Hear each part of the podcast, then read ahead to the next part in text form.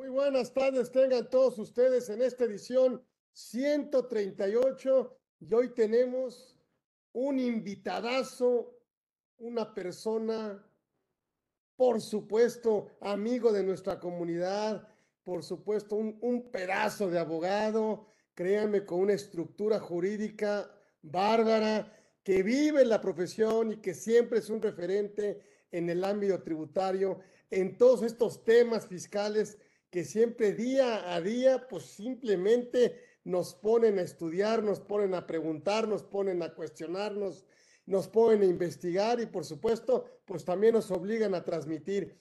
Así que yo me siento muy contento de contar con su amistad, pero sobre todo muy agradecido porque muy generosamente y muy amablemente siempre, siempre está aquí con nosotros, ya lo extrañábamos, ya se dio, ya está con nosotros el maestro Monarres, Carlos Monarres, que bueno, pues obviamente, pues hablar de él, bueno, pues obviamente, abogado, maestro, escritor, catedrático, eh, forma parte de todas las ah, organizaciones, asociaciones, eh, eh, vive el litigio como nadie, la apasiona, por supuesto, lo que hace, y qué mejor que él para platicarnos de este tema de fiscalización en este pues me gustó mucho el tema, ¿no? En este entorno, ¿no?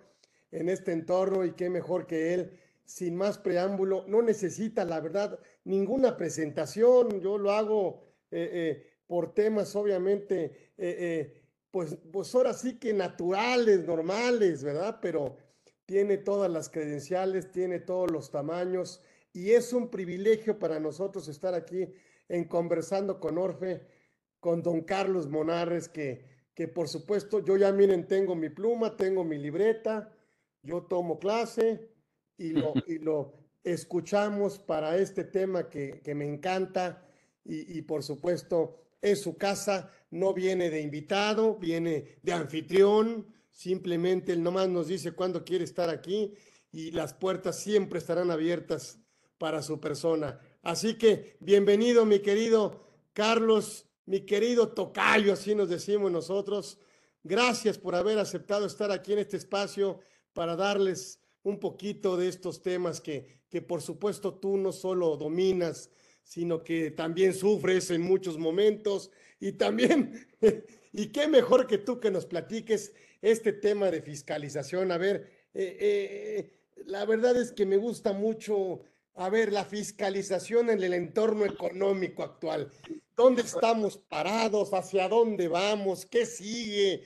Danos ese bagaje, danos ese, ese, ese entorno que nos permita avanzar, que nos permita avanzar en la toma de decisiones en las empresas. ¿sí? Entonces, bienvenido. Por supuesto, siempre será un placer que esté aquí el maestro Monarres Córdoba, que está aquí con nosotros.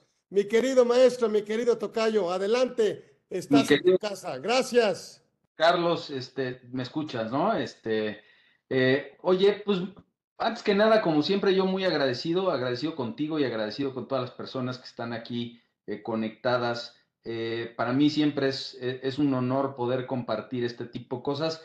Y la realidad, esto así como de bagaje y demás, yo creo que, yo creo que todos tenemos esa capacidad de sumar experiencias y yo creo que la, la parte verdaderamente valiosa de estos espacios está precisamente en poder platicar eso, eh, experiencias, ¿no? Me, me, gusta mucho el formato de los conversatorios porque los conversatorios te permiten de una manera eh, menos rígida, menos académica, pues entrar en una charla de, de, todas estas vivencias, de qué estamos, de qué está sucediendo, Tocayo.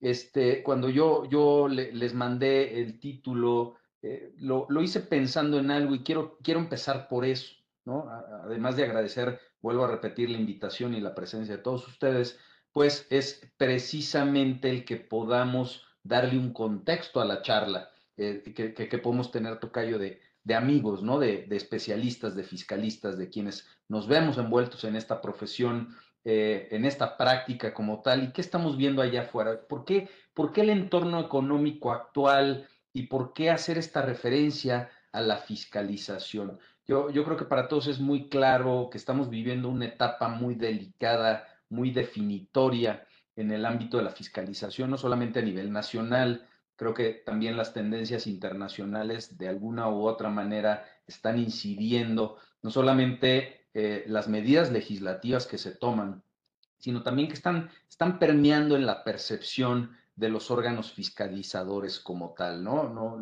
la, fiscalización es, por supuesto, una expresión también de la política eh, vista en, su integridad y pues no, no podríamos dejar a un lado, ¿no? La, parte eh, de la fiscalización con, con, este referente a lo que hoy día vivimos. Eh, ya lo hemos visto, Tocayo, el, no hay reforma fiscal, por lo menos eso es el, una propuesta de gobierno. Y la pregunta es si existe una reforma fiscal o no. Claramente no hemos visto modificado el contenido de muchas disposiciones legales, pero lo que hemos visto incrementarse de manera sustancial es eh, la, fiscalización, ¿no? Yo, yo, creo que estamos viviendo épocas de una suma o extrema fiscalización. El entorno económico este gobierno ha pasado pandemias, estamos en la parte pospandémica, estamos viendo que las políticas de gobierno eh, requieren de muchos ingresos y sin embargo no hay reforma fiscal. Esto quiere decir que, eh, y esto lo ha dicho claramente la autoridad fiscal y nuestras propias autoridades, pues la tendencia es a buscar recaudar, fiscalizar está en la aplicación del tributo sobre los estándares y las premisas presentes, pero también está sobre la base de lo que ya se causó y lo que ya se tuvo que o ya se declaró, ¿no? Y ahí es donde venimos nosotros a este entorno. Eh, lo, vamos a platicar seguramente en el contexto de la discusión que, eh, o de la plática que tendremos, pero lo cierto es que hay muchas herramientas que ha venido incrementándose en los últimos años. Todas estas herramientas de gestión, Tocayo. Hemos visto que no solamente eh, hemos tenido ciertas tendencias jurisprudenciales que han afectado eh, eh, la, fiscalización, déjame utilizar el concepto de fiscalización en un sentido muy amplio, ¿no? Como, como no nada más el ejercicio de facultades de comprobación, sino todos los actos tendientes, aquí me refiero a los de gestión, para la, lograr la debida aplicación del tributo en, aras de, pues precisamente encontrar la satisfacción de la deuda tributaria, que es la finalidad última o principal del sistema tributario, ¿no? Entonces, desde esa perspectiva, yo te diría, ahí es donde hemos venido viendo ciertas reformas, vamos a hacer referencia a algunas de ellas, la gestión, cómo le hacemos para controlar las obligaciones fiscales, temas informativos, temas de, algunas este, medidas de sanción. Pero bueno, yo, yo creo que en el entorno económico actual no nos podemos sentir o decir sorprendidos, ¿no?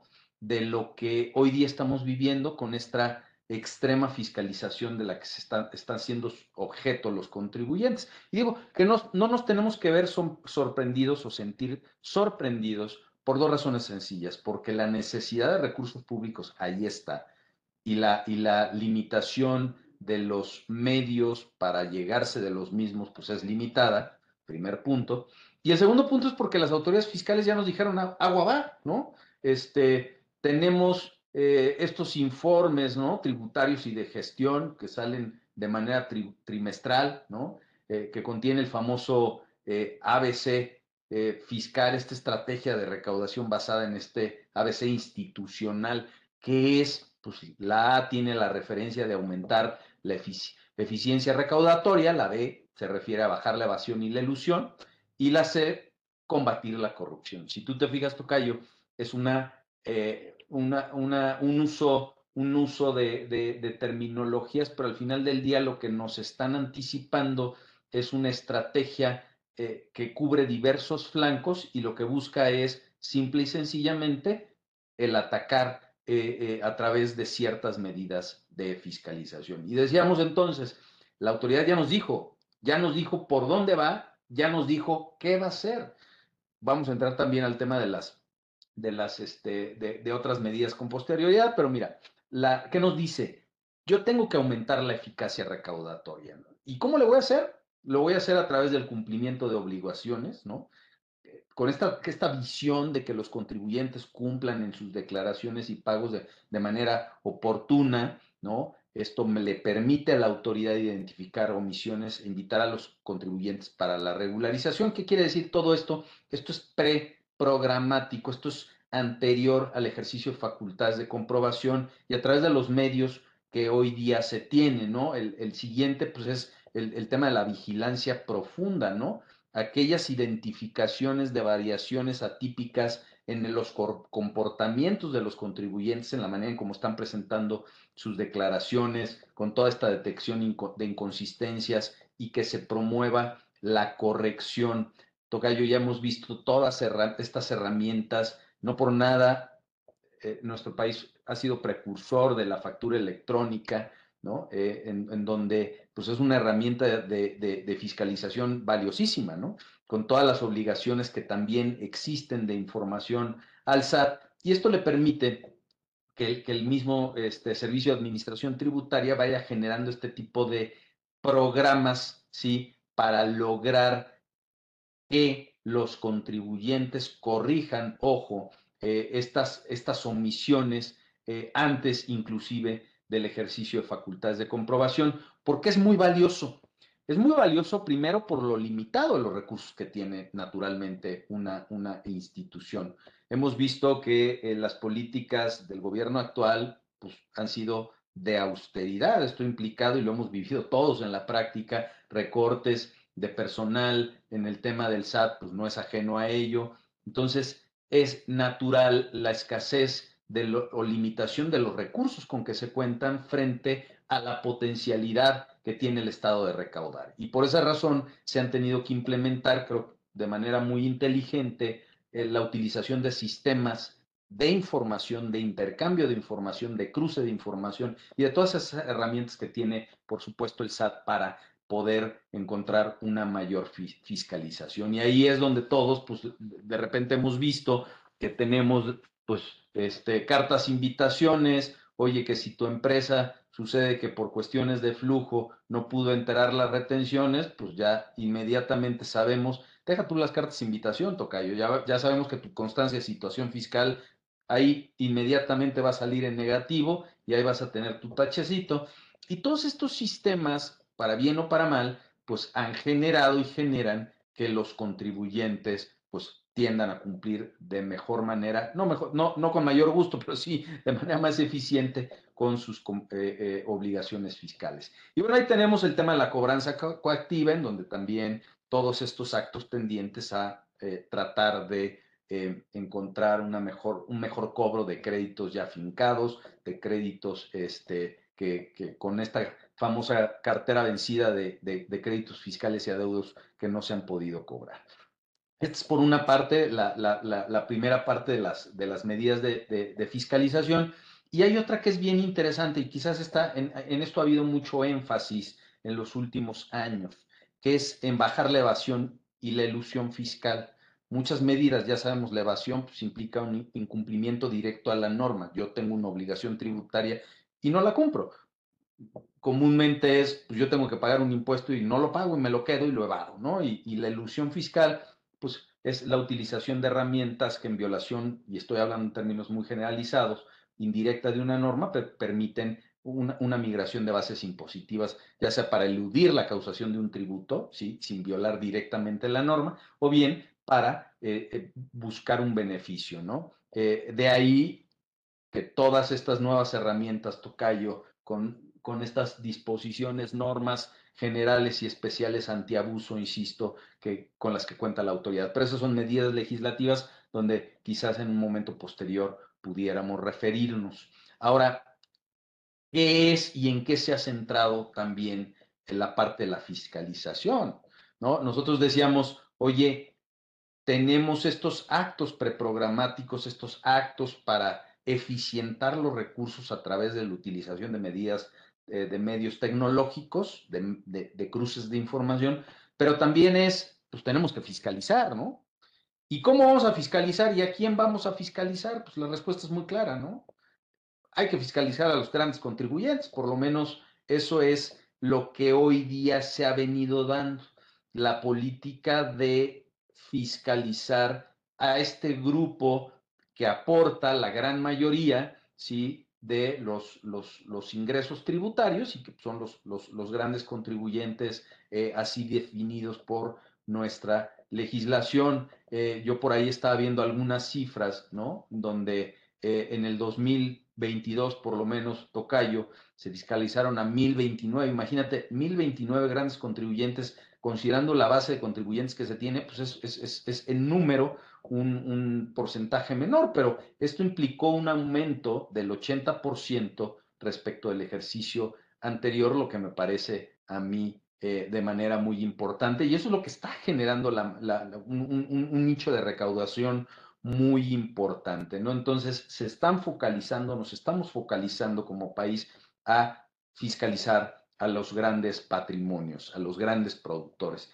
Esto con todas las complejidades pues, que, se puede conllevar, ¿no? Al final del día eh, hay, que, hay que reconocerlo, estos, estos contribuyentes por su estructura, por su presencia generalmente multinacional, pues, tienen mayores posibilidades de jugar con las distintas jurisdicciones y pues incurrir en, estas, en este tipo de actos que pueden derivar en una eh, digamos que erosión de la base impositiva y eh, pues más si nosotros tenemos una red de tratados amplísima, pues con, todas esas herramientas. Entonces, es y ha sido esa focalización de la eh, revisión de los grandes contribuyentes. Ahora, el resto de contribuyentes, pues la implementación de otro tipo de medidas. Te diría que el porcentaje de la recaudación de los grandes contribuyentes pues es por lo menos de la mitad, ¿no? Cosa que es muy importante.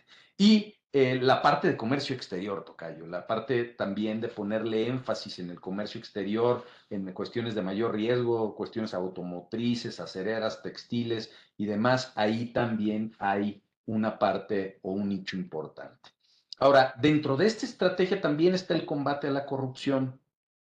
Combate a la, corrupción, pues eh, se traduce por lo menos en lo que te expresa la autoridad fiscal en estos esfuerzos para detectar redes criminales, su modus operandi. Yo en lo personal, aunque tú sabes que yo no me dedico a estos temas, pero cuando he podido platicarlo con algunos colegas, Tocayo, me he dado cuenta que la, parte del, del, proceso penal, pues en realidad sigue sin eh, ser ni siquiera eh, ejemplar, ¿no? Eh, yo revisaba algunos datos y ves el tipo de delitos por los cuales este, eh, se, han, abierto los procesos penales, eh, la, la, diferencia entre denuncias y vinculaciones a procesos, cuántos servidores públicos, cuántas personas físicas, cuántas personas morales han sido también sujetas de procedimiento penal. Eh, y, y, en realidad no es tan amplia. Y se trata de delitos en relación al RFC, impresión ilegal de comprobantes, etcétera, etcétera. Entonces parecería, por lo menos esa es mi, mi percepción, que la parte eh, del, derecho penal tributario no está teniendo tanta, eh, tanta efectividad.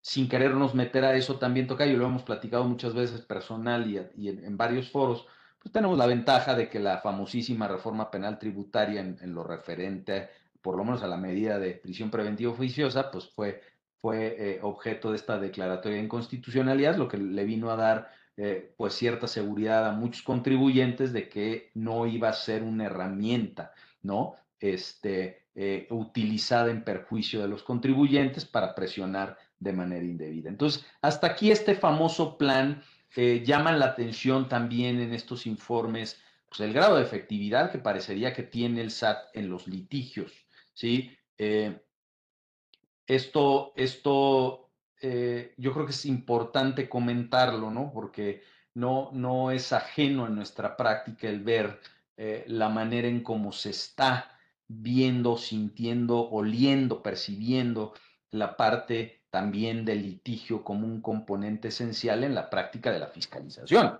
¿sí? El, tema del litigio también es un indicador que nos lleva a, a, ver cuál es el grado de efectividad del SAT, pero también pudiéramos verlo desde muchas perspectivas y es cuál está siendo la tendencia de nuestros tribunales en la resolución de los casos concretos. Y esto viene a generar este ambiente, Tocayo, este, que muchas veces lo hemos platicado, ¿no? La cantidad de auditorías que se abren, la manera en cómo esas auditorías pueden llegar a traer conceptos eh, a veces eh, excesivos, el porcentaje de las deducciones que se rechaza del acreditamiento Y esto puede jugar, esta percepción de los litigios, yo lo he visto por lo menos así, puede jugar en el ánimo, ¿no?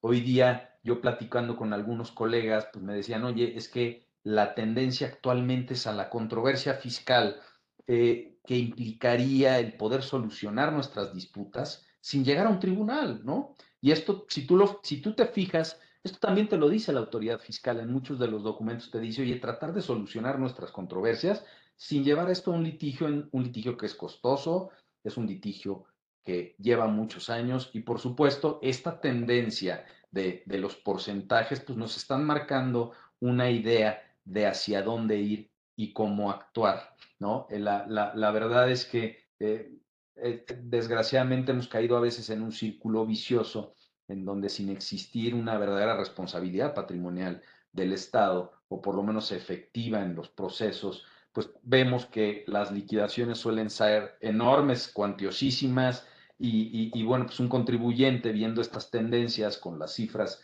de resolución de casos, pues difícilmente va a querer llegar a un litigio.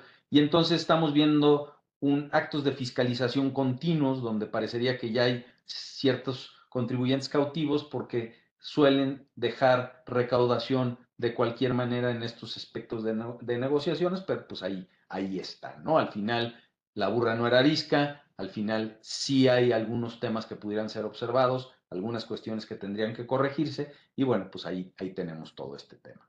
Esto es en, una de las tendencias que nos marca la, fiscalización o la, idea de fiscalización, eh, eh, Tocayo.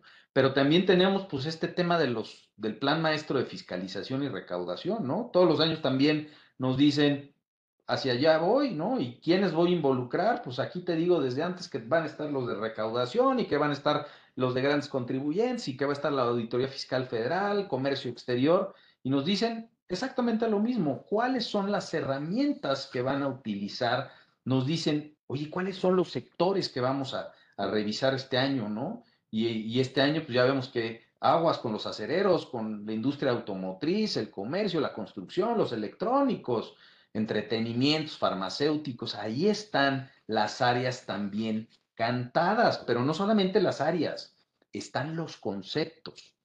Eh, los conceptos en donde ya lo hemos visto, la aplicación de los saldos a favor, todos, todos estos temas, el, tema de las pérdidas fiscales, Tocayo, ¿tú te acuerdas cómo antes siempre, siempre se han revisado, pero ahora, ahora nos estamos topando con esas nuevas tendencias donde, en donde te dicen, oye, artículo 30 del Código Fiscal de la Federación y el 42, y entonces ya, ya te dicen, cuando se trata de atributos fiscales, ¿cuáles? Pérdidas fiscales, eh, eh, los, los, que se derivan de la aplicación de las cuentas fiscales, CUCA, CURECA, eh, lo que se te ofrezca, ¿no? CUFIN, son cuentas que como pueden trascender un ejercicio fiscal, inclusive a los cinco años, pues tienes que conservar esa documentación.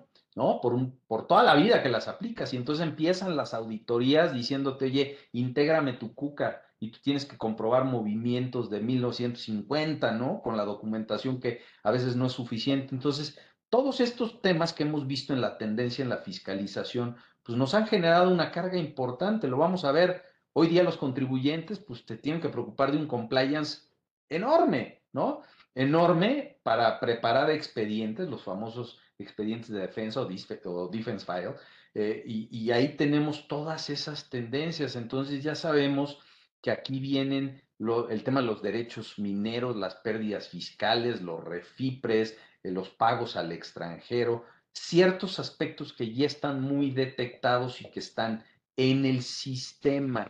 Yo platicando, ¿no? Con, con, gente del SAT, y además no digo que esté, que esté mal, ¿no?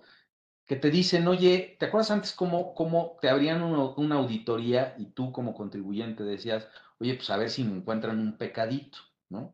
¿Por qué? Pues porque se aventaba una, una, una visita, una, una orden, una revisión de gabinete y la autoridad pues no necesariamente tenía claros cuáles eran esos componentes o esos conceptos. Hoy día los tienen clarísimos, Hoy día existe una, déjenme llamarla así, una inteligencia y una programación eh, tan soportada a, través de ciertos medios en donde cuando te están abriendo la auditoría ya te la están abriendo porque ya saben a dónde vas, a dónde van, ¿no? Y, qué van a revisar. Y esto te lo dice también todo esto que estamos viviendo ahora, ¿no? El, hecho de que te revisen atributos fiscales, cuentas fiscales, aplicaciones de saldos a favor, donde, oye, que derivan los saldos de a favor, que derivan las pérdidas fiscales de ejercicios donde, no sé, abrieron auditorías, donde ya caducaron, ¿sí? Y hoy vienen a revisar el de aplicación, pues así están las tendencias de los tribunales y las propias disposiciones legales donde permitirían a la autoridad pues, ejercer esa doble revisión, ¿no? Entonces, esa es otra tendencia que hay que cuidar como contribuyentes y definitivamente todos estos atributos tenerlos bien documentados con esa temporalidad de conservación incluso mayor a los 5 o 10 años de, de, general. Hasta aquí vamos con el tema de qué es, ¿no? Este, lo que, lo que el SAT pretende. Ahora las, las, el, tema famoso este de las tasas, ¿no? De, de los, de, de, las tasas este, que, que, el SAT viene publicando. Este, pues yo te diría también es algo que hay que tomar en cuenta, ¿no? Platicando con colegas te dicen, oye, es que fíjate eh, las, que las tasas mínimas hoy día, como esta visión que tiene la autoridad, pues se voltean con un contribuyente te dicen, oye, pues la verdad es que tu nivel de tributación es bajísimo, ¿no? Entonces, en la, en la atención de, auditorías, pues también es un poco, es muy, muy importante, ¿no? El tener claro cuál es la visión de la autoridad. Un poco si tratas de ponerte en sus zapatos, tratarías de entender pues, cuál es la medida o el alcance de sus, de sus acciones. Por lo menos lo veo yo así. Y él, en, en este esquema de la solución de controversias, pues el encontrar niveles de tributación razonables puede llegar a ser también una medida muy eficaz para la solución de controversias. ¿Por qué? Porque controversias a veces hoy día pueden encontrar una solución distinta. Te pongo un ejemplo, los precios de transferencias. Entramos en temas fiscales donde lo que hay detrás es un nivel de tributación menor, pues muchas veces los precios de transferencia, ojo, lo, digo de manera muy conceptual, eh, pueden llegar a ser herramientas eh, de solución de controversias, al igual que algunos mínimos de tributación perfectamente elaborados o revisados. Pero allá es donde tenemos esta, esta tendencia, eh, mi querido Carlos. Y obviamente tenemos lo que yo ya decía, ¿no? Las reformas en materia de gestión y fiscalización.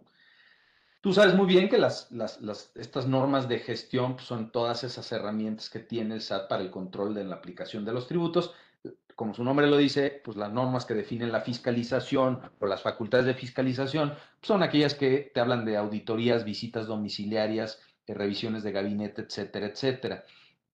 Importante conocer que cada una de esas facultades pues tiene su autonomía, ¿no? Nuestros tribunales, la Suprema Corte de Justicia nos han dicho y nos, han distinguido ¿no? los aspectos que distinguen o, que van a diferenciar una de otras eh, eh, como tal, ¿no? Las facultades de gestión, decía yo, son asistencia, control o vigilancia. Las de comprobación pues, tienen que ver con la inspección, verificación, determinación o liquidación. Y al tener una aplicación diferenciada, pues el espectro tutelar que, que debe de verificarse o que debe de cumplirse en uno y en otro caso va a variar. ¿Y a qué me refiero con esto? Pues que cada, que cada disposición tiene que ser analizada en función de la afectación y de su propia naturaleza. El ejemplo que te pongo es, oye, una visita domiciliaria y una revisión de gabinete tienen la misma afectación en la esfera de derechos del, del, particular? Pues no, no, porque la visita domiciliaria es una excepción a este principio de la inviolabilidad del domicilio.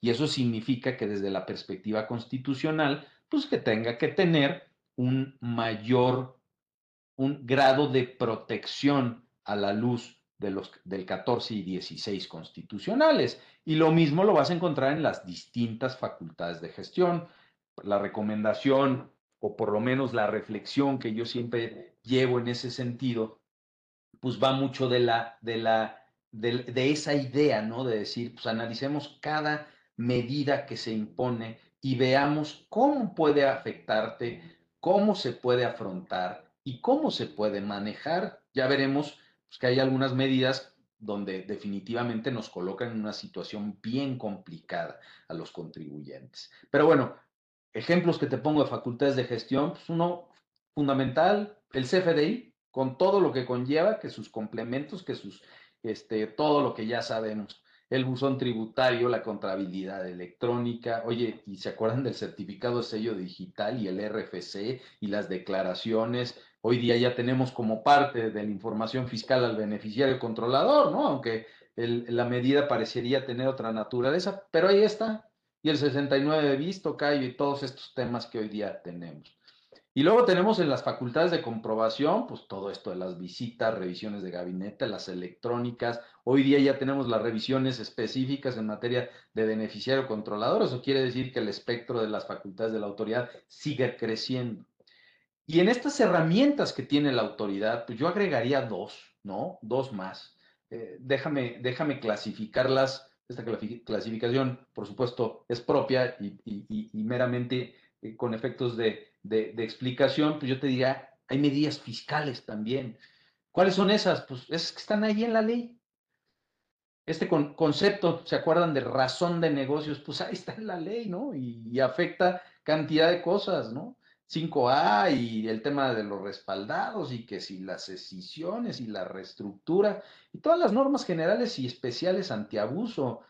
Oye, pues la norma esta del 177, la simulación o la nueva que está incorporada al código fiscal, oye, este, ¿te gusta la, la de subcapitalización? Pues ahí está, todas esas normas son o generales o especiales antiabuso que también implican una herramienta para la autoridad con este ánimo de corregir situaciones atípicas y reconducirlas al nivel de tributación o a la forma de tributación que se estime adecuado. Y ahora Además, también tenemos que lidiarnos con estas medidas, déjenme llamarles jurisprudenciales, ¿no? Porque hay alguien que se le ocurrió meter el concepto, está bien, ¿no? Y, ya reconocido en la jurisprudencia, pues que de la sustancia económica, o que la materialidad también, o a, quien se le olvida la, la, teoría de la fecha cierta, ¿no? Este, entonces, vamos viendo que en, los, en este cúmulo de medidas, pues ahí estamos, Tocayo, ahí estamos peleándonos unas, unos con otros, ¿no? Eh, yo hacía referencia al tema de la materialidad. Eh, mi, estimado Juan Carlos Roa, en el año pasado, Tocayo, que, tuvimos nuestro congreso anual en la sede nacional de ANEFAC, eh, nos hizo favor de acompañarnos. Y después platicando, por ahí nos decía, y ojalá no me equivoque citándolo, eh, que, cuando él estaba en la sala de resolución exclusiva de fondo, más o menos el 95% de las controversias tenían que ver con temas de materialidad, ¿no? Y ahí es donde encontramos una herramienta de la autoridad fiscal, desde mi punto de vista, no siempre utilizada o ejercida de manera apropiada. ¿no? Y tú tienes un libro muy bueno, Tocayo, el tema de la materialidad, ¿no? ¿Qué es ese bicho, cómo se, cómo se mastica, ¿no? Tenemos los primeros, las primeras referencias, ¿te acuerdas cuando los planteamientos en litigio eran, oye, pero pues es que la materialidad no existe, ¿no? Eh, se cuestionaba la existencia misma de la posibilidad eh, de que una autoridad te discutiera la materialidad y te decía, pues no, no, no, ni siquiera un requisito de las deducciones, no es un requisito del acreditamiento del IVA, este, vaya, ¿de dónde salió este bicho, no? Eh, hoy día, pues te, podría decir, es, es, es, por todo reconocido, por lo menos la jurisprudencia así lo dice, ¿sí? Eh, que, que, la materialidad pues, es algo que puede revisar la autoridad, ¿no? En el ámbito de el ejercicio de facultades de comprobación, ¿no? ¿Y qué es en términos muy generales? Pues es, simplemente esa referencia, esa valoración que las autoridades tienen de los, de, los documentos eh, que amparan operaciones que pues, pueden no haberse realizado y eh, pues simplemente lo que tiende es verificarse que existe una realidad eh, o existencia de las operaciones que producen efectos fiscales, ¿no? Final del día, es, esto es lo que hoy día existe, ¿no? Eh, y, como tal, pues se han abordado muchas soluciones.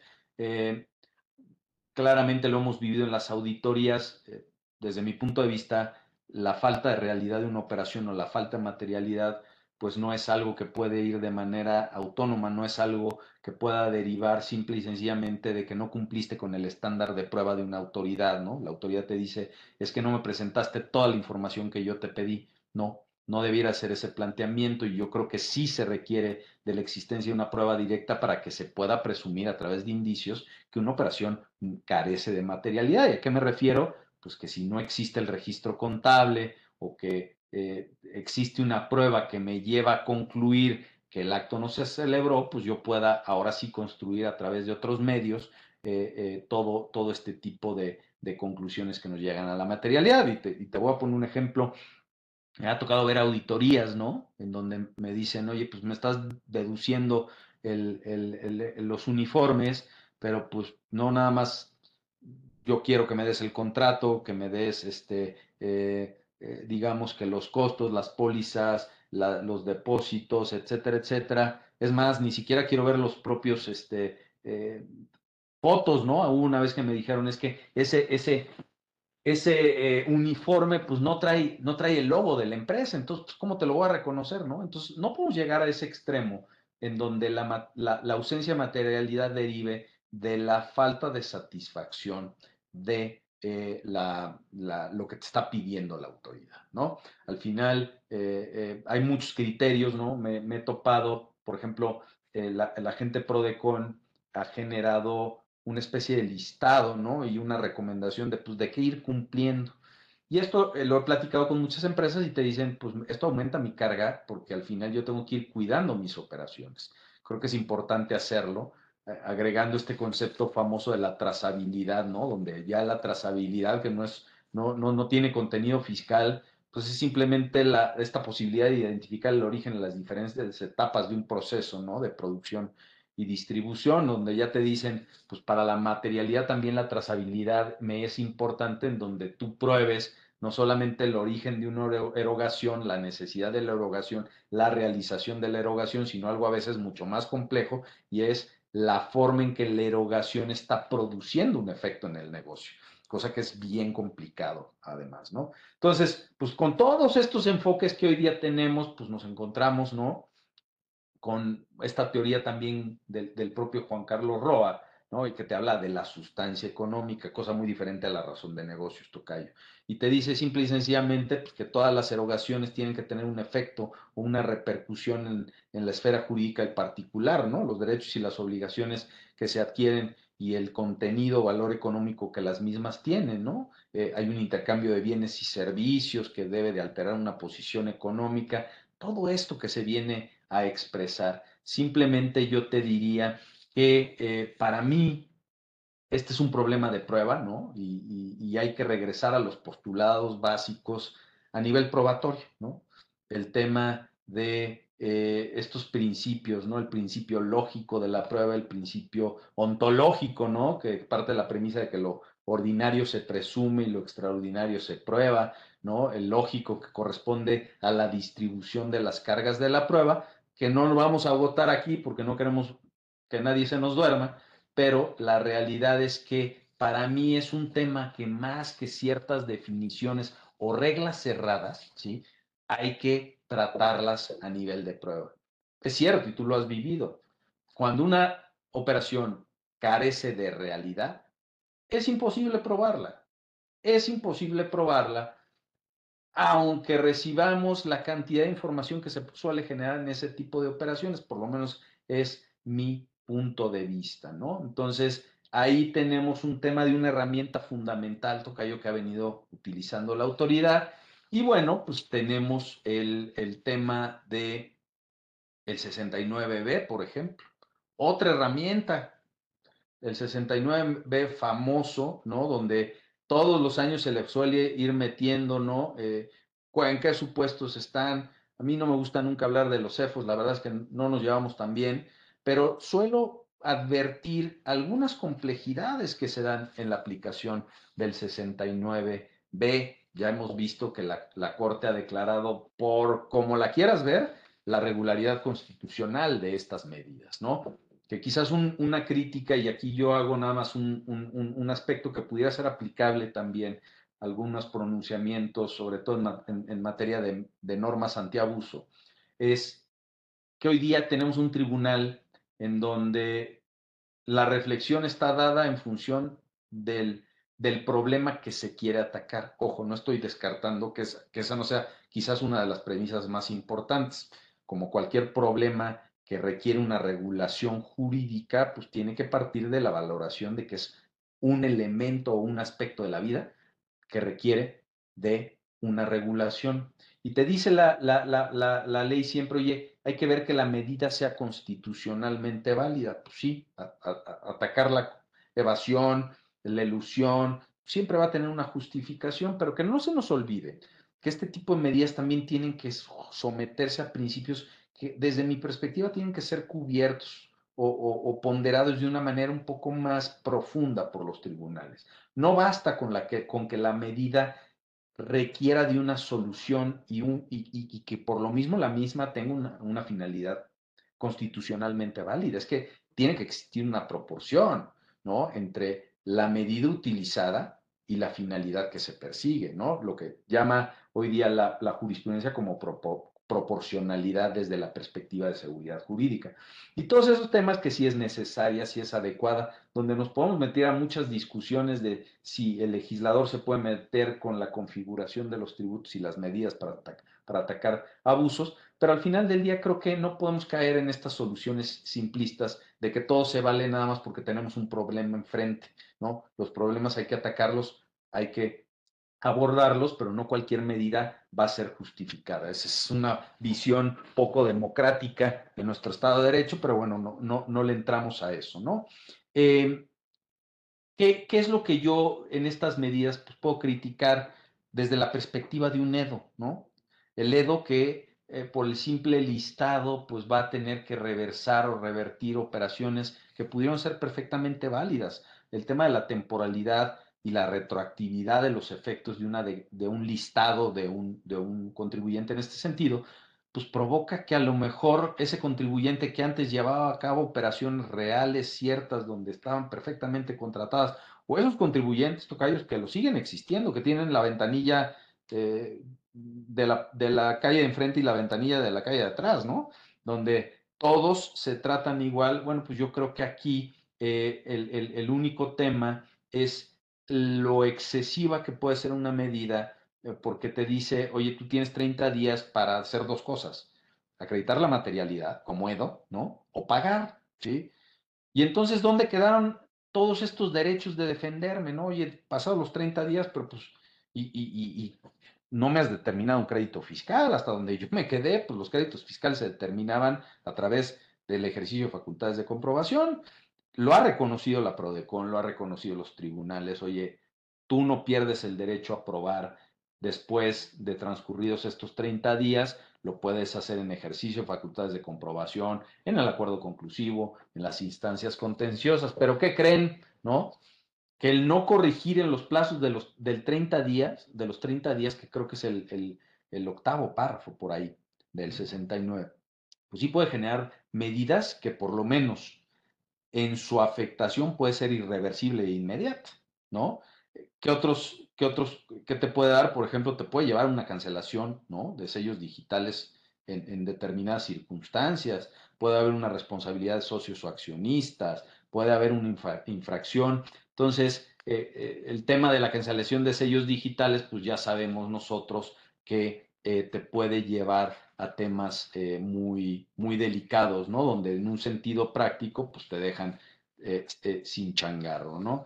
¿qué, te gusta más? el tema de las normas especiales y normas generales antiabuso, pues esto tiene que ver en el ámbito de las presunciones y ficciones, ya lo hemos visto mucho en el, en el caso de, de la Suprema Corte, donde valida, básicamente se ha eh, abordado y se ha declarado la regularidad constitucional, ¿no? Eh, de estas disposiciones sin entrar verdaderamente al fondo.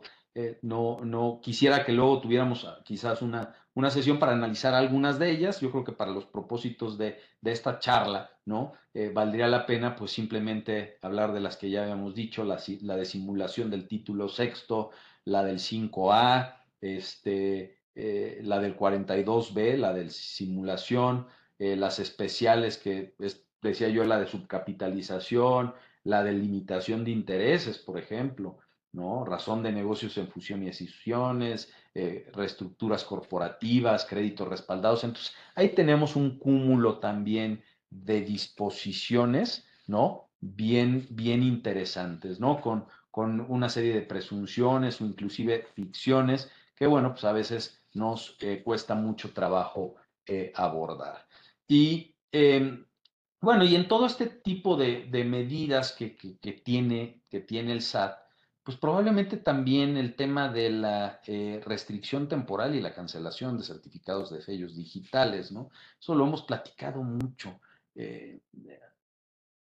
Ahí yo te diría, a raíz del, del, año pasado hubieron algunas reformas, ¿no? Que es, yo te diría, todos los años se van incrementando o adicionando casos, ¿no?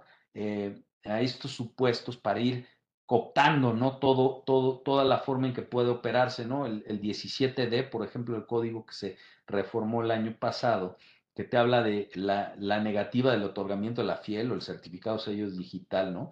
Cuando el, la persona moral tiene un accionista con control efectivo, por ejemplo, que se le haya cancelado el, certificado, que sea un NEFO, que haya transmitido este, indebidamente pérdidas fiscales, eh, que tengan créditos fiscales cancelados, ¿no? O sea, que empiezas a ver cómo la legislación fiscal empieza a cerrar esos nichos, porque antes, pues, tienes una empresa que tiene cancelado el sello, pues que, que facture la, la empresa hermana. Pues no, ahora la legislación fiscal va cerrando estas posibilidades y hay, hay que considerarlo también de manera muy importante, ¿no? Y pues tenemos este procedimiento, ¿no? Que te habla y te establece los supuestos, la tarjeta roja y la tarjeta amarilla, ¿no? Después de toda esta evolución que tuvimos, pues ahí te dice, oye, hay supuestos donde yo voy y simplemente te cancelo los sellos digitales, los certificados, en el caso de que ya agotaste el procedimiento de restricción temporal, ahorita lo platicamos, se agotó el procedimiento del 69. El caso de las pérdidas, transmisión de las pérdidas fiscales, y no has desvirtuado irregularidades, pues tarjeta roja y se acabó tu certificado, ¿no?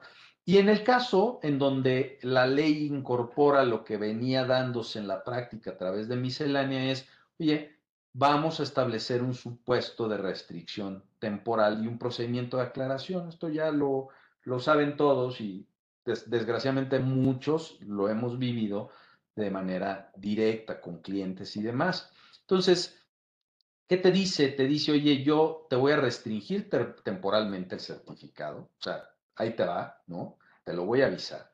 Eh, y eh, lo que tú vas a hacer aquí es que vas a iniciar un procedimiento de aclaración. Cuando inicias el procedimiento de aclaración, se reactiva la utilización de estos eh, sellos. Eh, ya sabemos mucho por qué, cuáles son los supuestos en los que yo me puedo meter aquí en problemas, ¿no? Eh, yo te diría, hay algunos temas que a mí me llaman la atención que quizás no los hemos medido o, a lo mejor a veces no los tenemos tan claros, ¿no?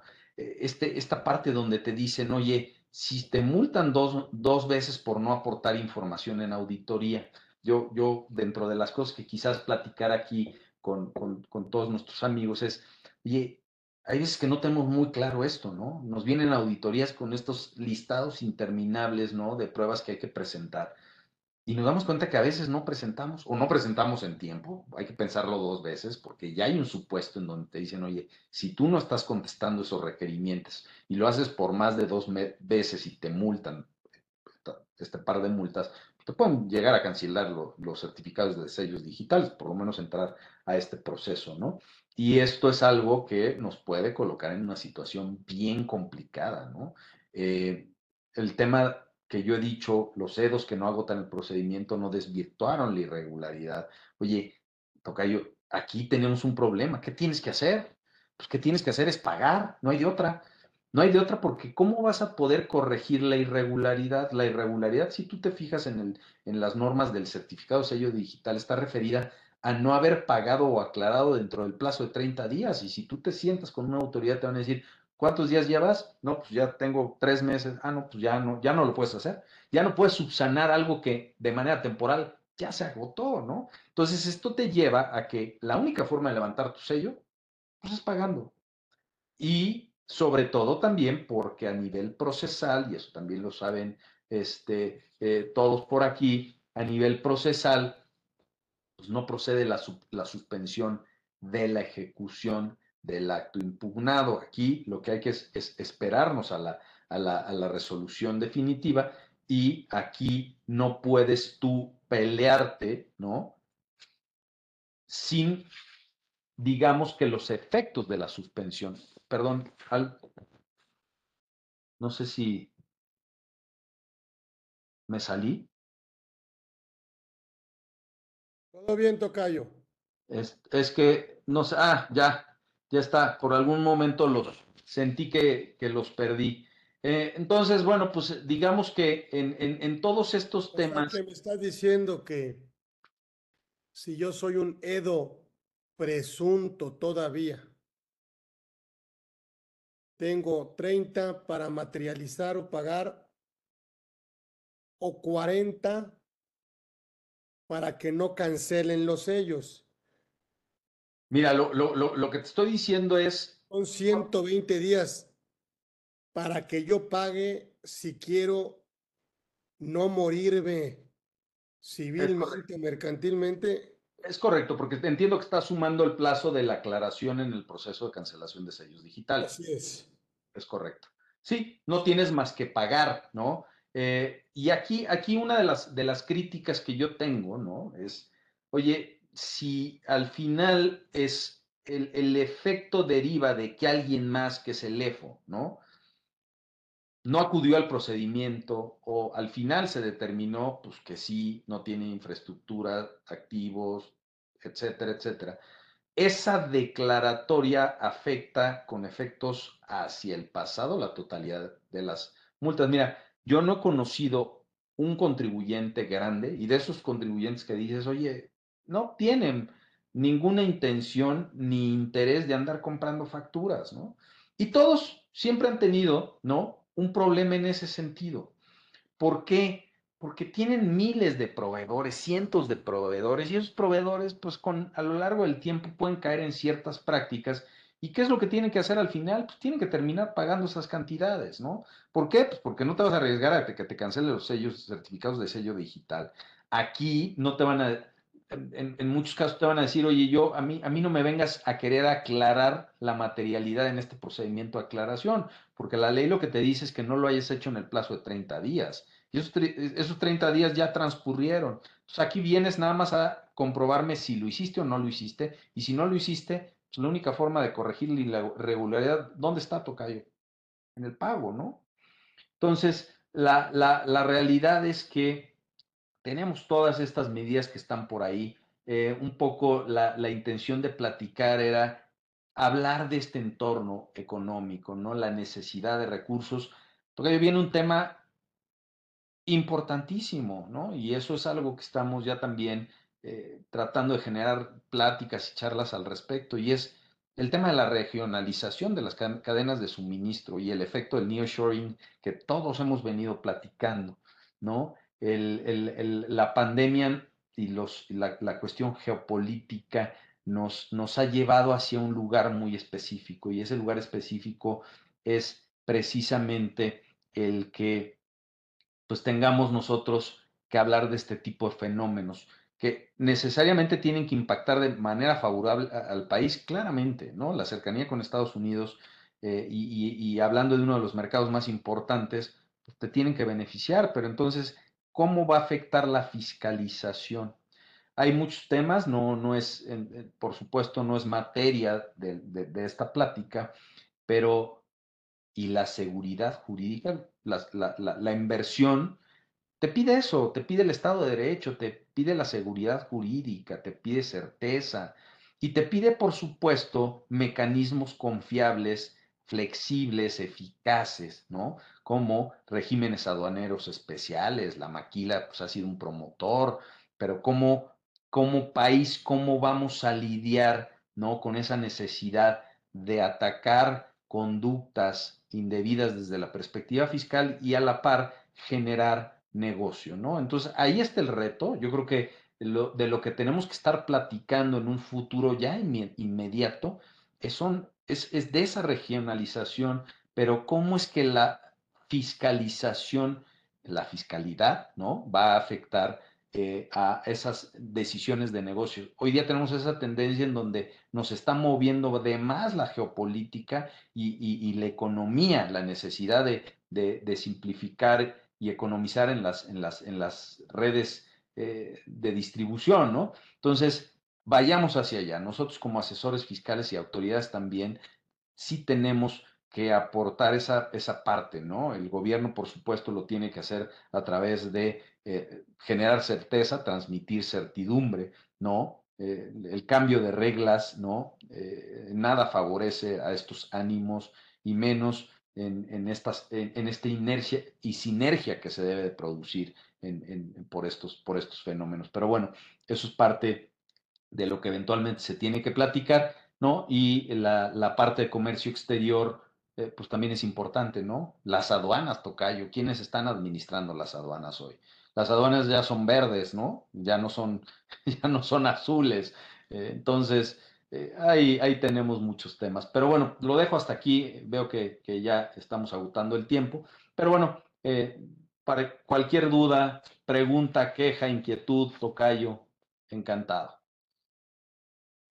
Ay, mi Carlos, pues se nos fue de volada. Yo andaba yo tomando nota y este, siempre un agasajo y ya son las dos y nos quedamos ahora sí que picados, pero para efectos de, la plática.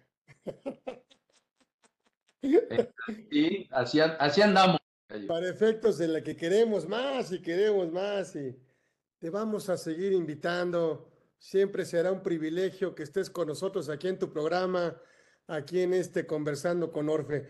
Así que ahí tenemos un reconocimiento. Ya sé que, que ahí tienes ya tus carpetas llenas digitales y todo, pero, pero pues es una forma de que todos nosotros que estuvimos agradecerte el tiempo que nos diste, todo el conocimiento y por supuesto el talento y carisma que por supuesto te, bueno, pues ahora sí que te caracteriza.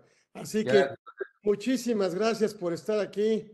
Tuvimos al maestro Monarres Córdoba aquí en este, en esta edición 138.